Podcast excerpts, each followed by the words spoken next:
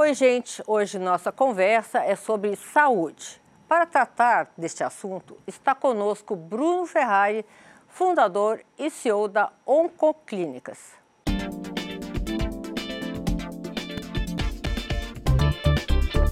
Médico e empresário, ele fundou um dos maiores grupos do mundo especializados em oncologia.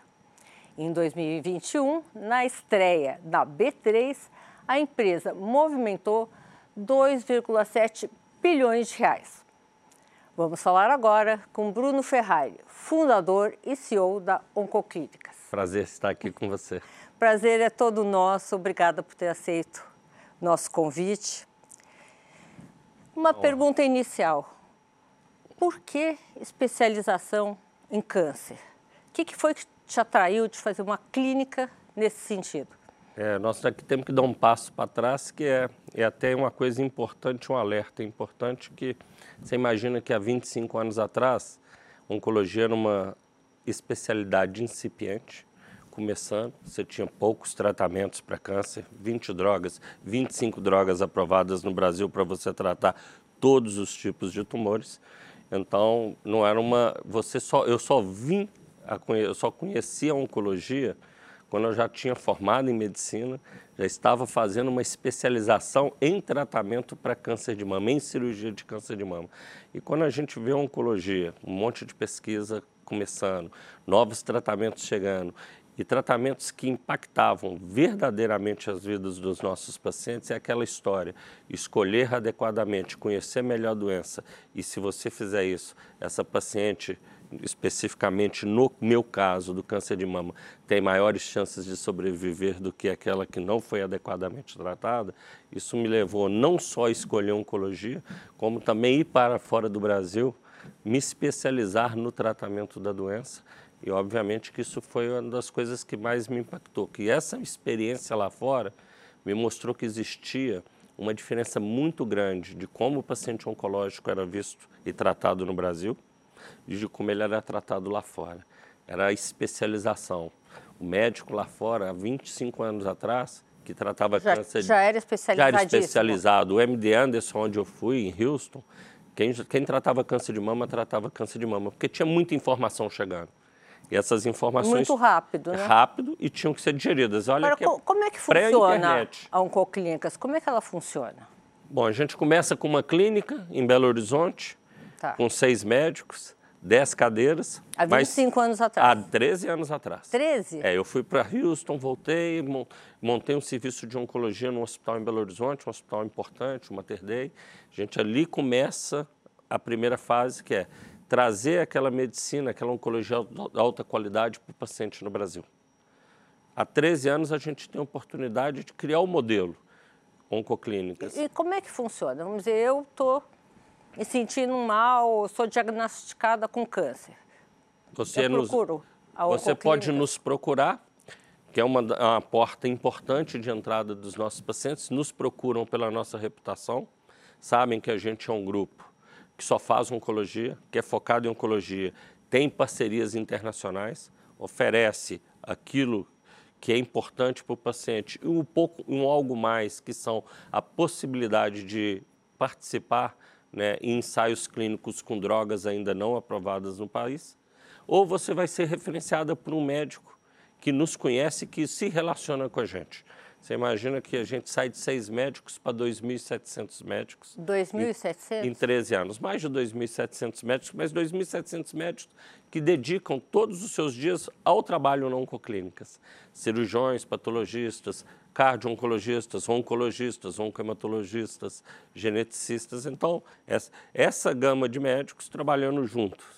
Né? E então, você cria um ambiente assistencial em um ambiente acadêmico científico na qual a gente consegue não só facilitar a vida do médico e do paciente, criando uma jornada rápida, isso é importante.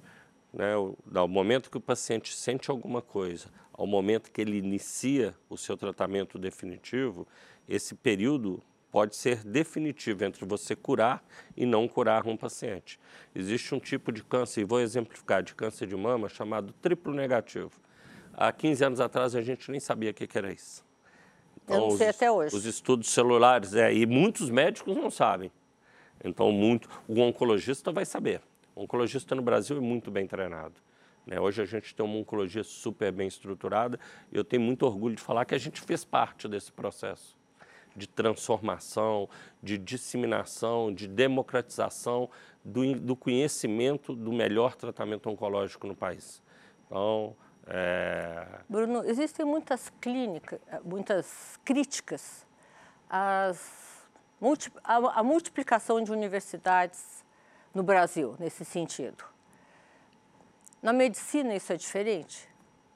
É a mesma coisa. Eu acho que eu não sou, eu não, eu não vou te entrar na polêmica se a gente tem que ter mais ou menos cursos de medicina se a gente pode abrir mais, gente, eu acho que a gente tem que ter cursos de medicina. Com qualidade. Com qualidade. Então, assim, você pode abrir cursos e que vão trazer qualidade, tem outros que não deveriam estar abertos. Então, você entende, é um balanço disso, mas o mais importante é a qualidade que você está tirando. Porque, assim, eu não sabia oncologia, eu não sabia medicina, eu fui para a faculdade, aprendi, estagiei nos hospitais, fui para fora do país, aprendi a fazer oncologia, você aprende todo dia, porque muito do que a gente aprende é no dia a dia com os nossos próprios pacientes, é nas, são nas discussões interativas que você tem com outros especialistas. É, no nosso caso, a gente faz isso sistematicamente com os nossos casos mais desafiadores. No Brasil, com o nosso grupo. Num caso de desafiador, como é que é o procedimento? A gente faz. A, é, todo paciente que tem um diagnóstico de câncer, ele passa por uma clínica de planejamento. O que, que é isso? O radiologista, o patologista, o médico especialista daquela área, se for um tumor de mama, o, o cirurgião da mama, o oncologista, o radio-oncologista, a enfermeira navegadora, o time de psicologia se reúne, discute aquele caso aqui, o melhor tratamento para esse caso específico é esse. Alguns são muito desafiadores.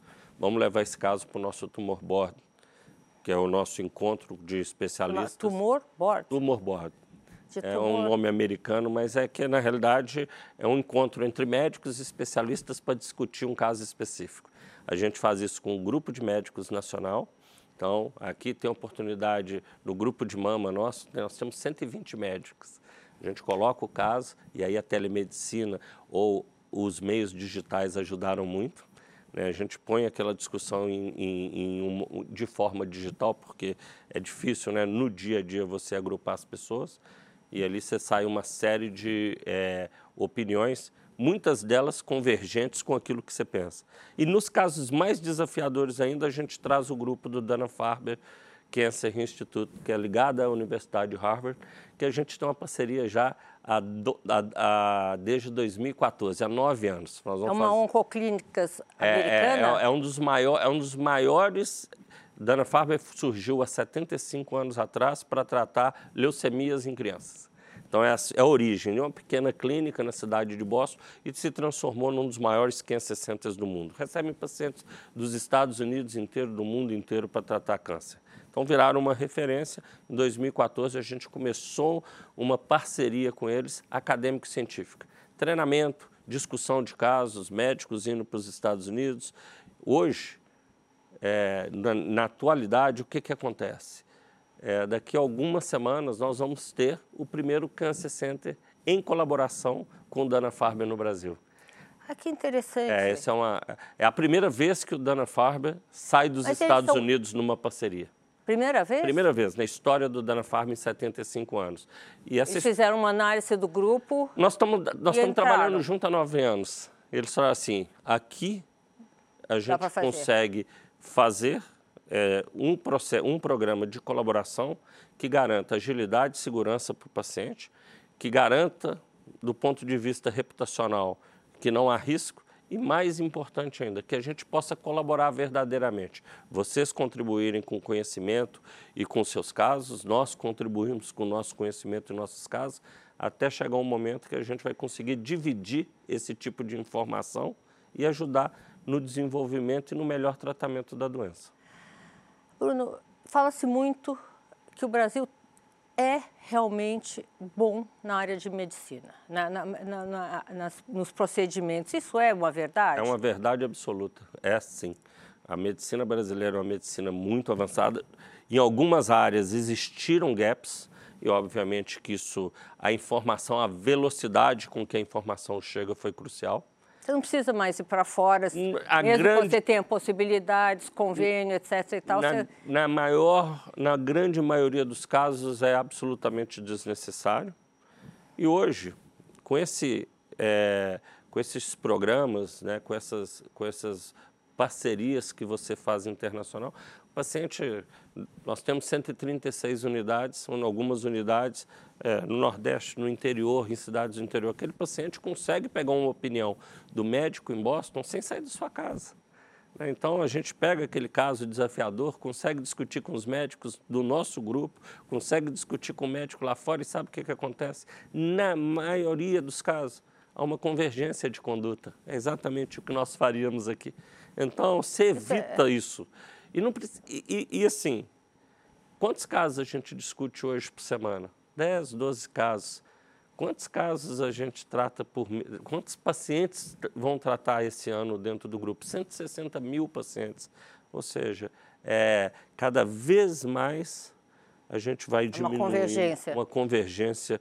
É, nessa, um caso é. específico, uma situação super especial, que você tem um super especialista que viu a maior parte desses casos, Talvez valha uma discussão ou um encaminhamento. Fora isso, nós estamos muito bem servidos. Me corrija se eu estiver errada. O câncer, na realidade, é uma célula que enlouquece, se multiplica né? e toma seu corpo. É, é mais ou menos isso? De um modo geral, é, é assim, está bem explicado.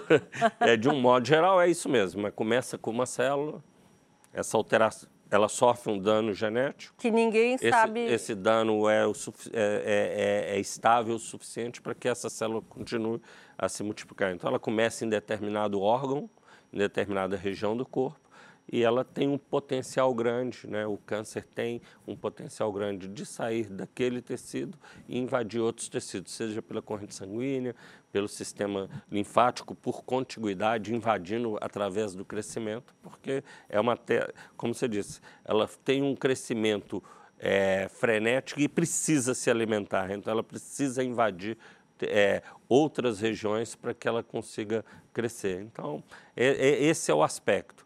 Mas o aspecto bom é, a despeito das, da incidência estar tá subindo, está aumentando, a gente também está melhorando no tratamento. E aqui a gente tem que trabalhar em duas frentes. Prevenção, onde dá para prevenir. Tem prevenção? Tem, tem prevenção. Essa célula enlouquecida, ninguém pode é, prevenir ela de se multiplicar enlouquecidamente. Você consegue detectá-la? É, a célula hoje ainda não. Tá. Mas se você imaginar que para essa célula ficar enlouquecida, você tem que, ela tem que ter uma lesão genética que você pode ter dado ou não, e algum fator influenciando ela diretamente, álcool, álcool sol para o câncer de pele. Então você vai lesando aquela célula até uma hora que ela sofre uma mutação e começa a se multiplicar. Bruno, agora me explica uma coisa. Uh, vamos falar de logística e estratégia. Como é que a Oncoclínicas se distribui pelo país? Você está só no Brasil, está fora? Como é que é isso? Então, a estratégia desde o início era fazer uma consolidação no mercado de oncologia brasileiro. Em 2013 nós tínhamos aí 600 clínicas de oncologia ambulatoriais existem hoje mais de 400, nós temos 136 unidades. Hospitais de excelência fazendo oncologia, mas o que a gente queria era criar uma clínica modelo. Qual era o objetivo? Criar uma clínica modelo e, através daquela clínica modelo, sair é, difundindo isso, fazendo aquisições Aí de outras. distribui os pacientes. Fazendo, trazendo o paciente para dentro da clínica tá. e levando essa clínica para perto do paciente.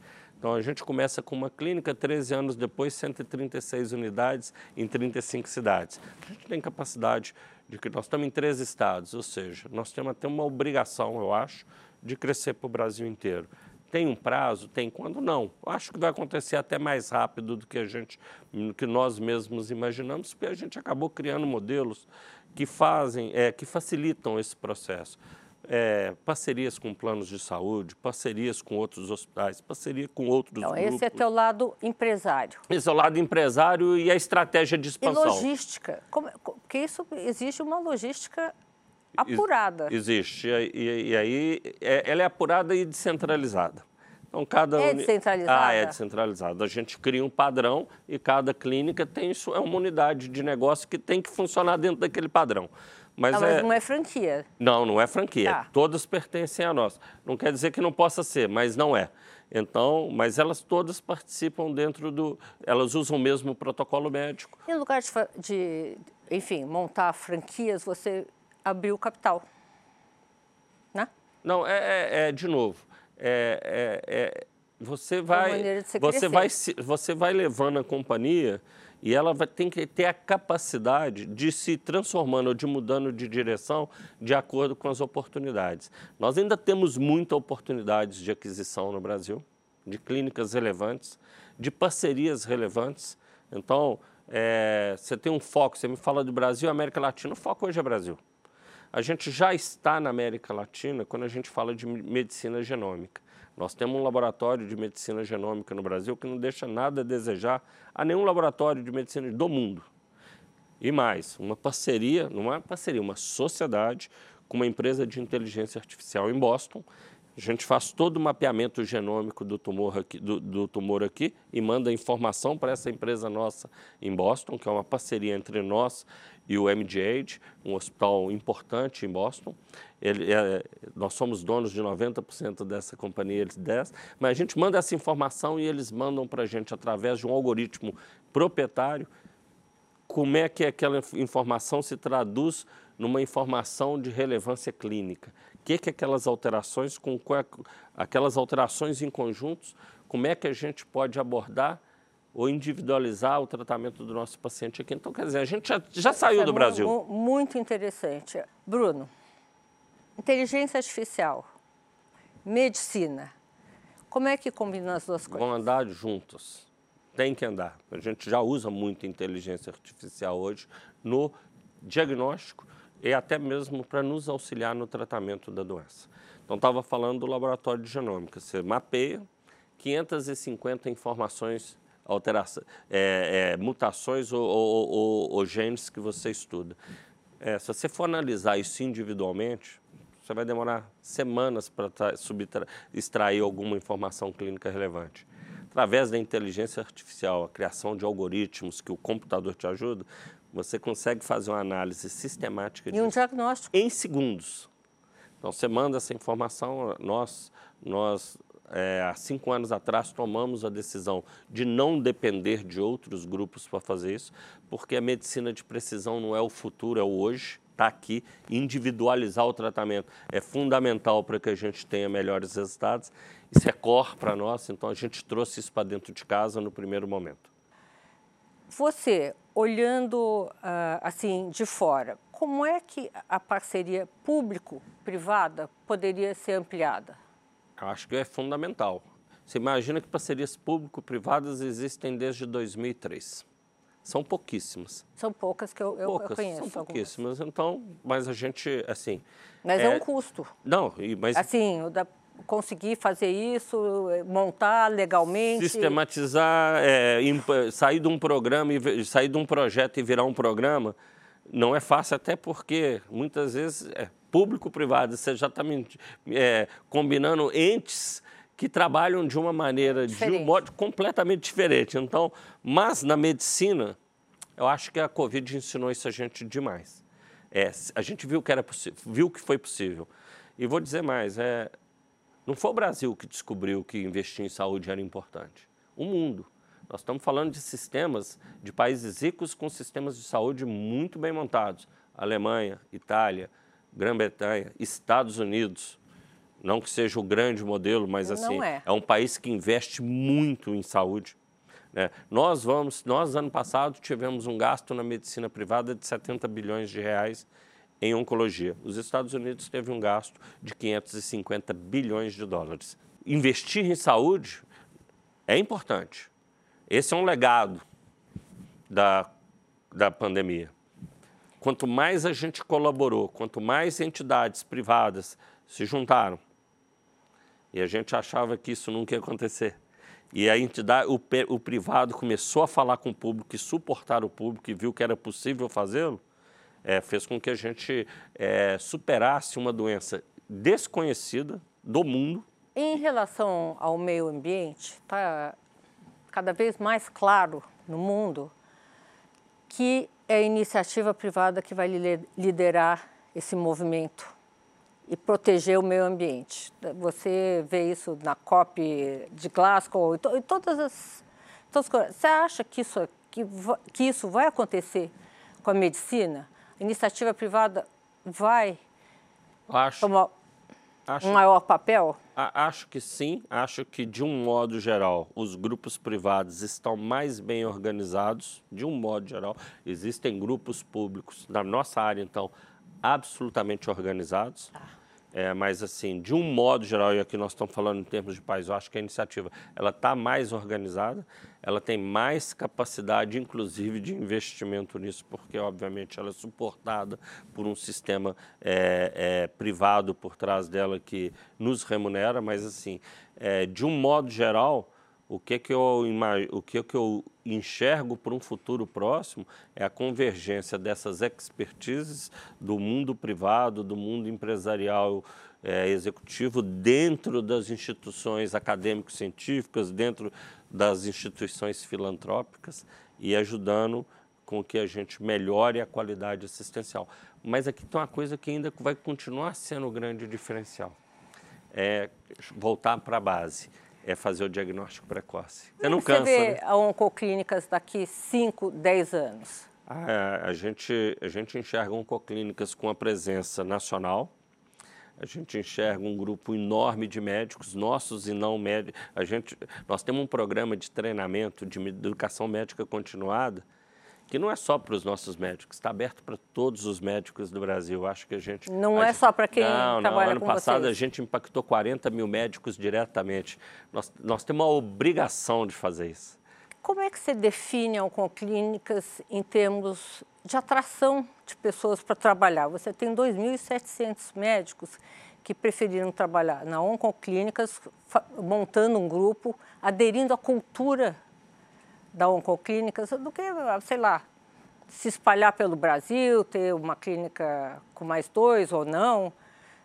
Qual o maior, uh, qual o maior polo de atração que vocês, é. você imagina? Nós temos 2.700 médicos, mas temos mais quase 5 mil colaboradores na assistência, que a gente gosta muito de valorizar, que são nossos enfermeiros, farmacêuticos, as pessoas que, por exemplo, na linha, durante a pandemia, não deixaram de estar ali na linha de frente, serviços gerais. Então, a gente tem que dar uma importância. Nossa, então, são Nós 7 te... mil e poucos colabora... colaboradores. Na, na, na Quase 8 não, mil. Nós temos mais de 8 mil, mas quando você pega na assistência, juntando com os nossos médicos, é, a gente tem ali 7 mil pessoas que estão na linha de frente da doença. Então, esse é o primeiro aspecto. Em 2015, a gente é, conseguiu colocar dentro da Oncoclínicas um programa de carreira médica. Tá. Criado pelos médicos, com os médicos, para os médicos. Nossa, eu estou falando de medicina protocolizada. Poxa, médico não gosta de, ser, de fazer as coisas que estão, de um modo geral, né? eles gostam de fazer do jeito dele. Não. O médico que participa, nós somos um grupo que os médicos escreveram os protocolos. Eles discutiram entre eles o que deveria ser feito para aquele determinado tipo de paciente. E se algum médico discordar, ele discorda com quem? Com os médicos, ele não discorda com os executivos. Eu, por exemplo, sou um executivo, mas sou médico, mas eu não participo dessa discussão. E ninguém da área executiva, econômica, financeira participa disso. A discussão é entre eles. Então fica muito mais fácil. Bruno, nós estamos aqui no, terminando o programa, mas antes eu gostaria que você deixasse uma mensagem para alguém que está nos assistindo e sonha também com algo como você sonhou e se tornou realidade. O que, que você pode falar para ele? É possível e se você resolver fazer, faça com dedicação, com foco, faça com propósito. Nós temos, nós temos uma missão que é vencer o câncer, mas nós temos um propósito dentro dessa companhia que é tratar nossos pacientes como se fôssemos nós mesmos Então, nós fizemos aí 42 aquisições nos últimos meses, nos últimos anos de blog, a maior parte concentrada aí nos últimos quatro anos. Tivemos a capacidade de trazer um dos maiores bancos de investimento do mundo para ser nosso sócio lá atrás, quando ele... Qual é a visão, Bruno? A visão é fazer um grande grupo de oncologia que tenha uma abrangência nacional e que a gente possa trazer essa medicina, essa oncologia de alta qualidade para o Brasil inteiro. E depois do IPO, a capacidade de você vender isso para diversos, né, centenas de investidores, até milhares, porque tem investidor, investidores que acreditam nesse propósito, acreditam que isso vai acontecer e vai funcionar. Olha, Bruno, primeiro, parabéns pelo seu trabalho. Obrigado. Segundo, foi um prazer tê-lo aqui. Gostaria de tê-lo de novo daqui dois, três anos e acompanhar a Oncoclínicas. Muito obrigada. Muito obrigado a você. Vai ser uma honra a gente estar aqui. obrigada. Obrigado. O programa de hoje está terminando. Semana que vem, eu, Sônia Raci, tenho um encontro marcado com você, direto dos estúdios da Band News aqui em São Paulo. Até lá!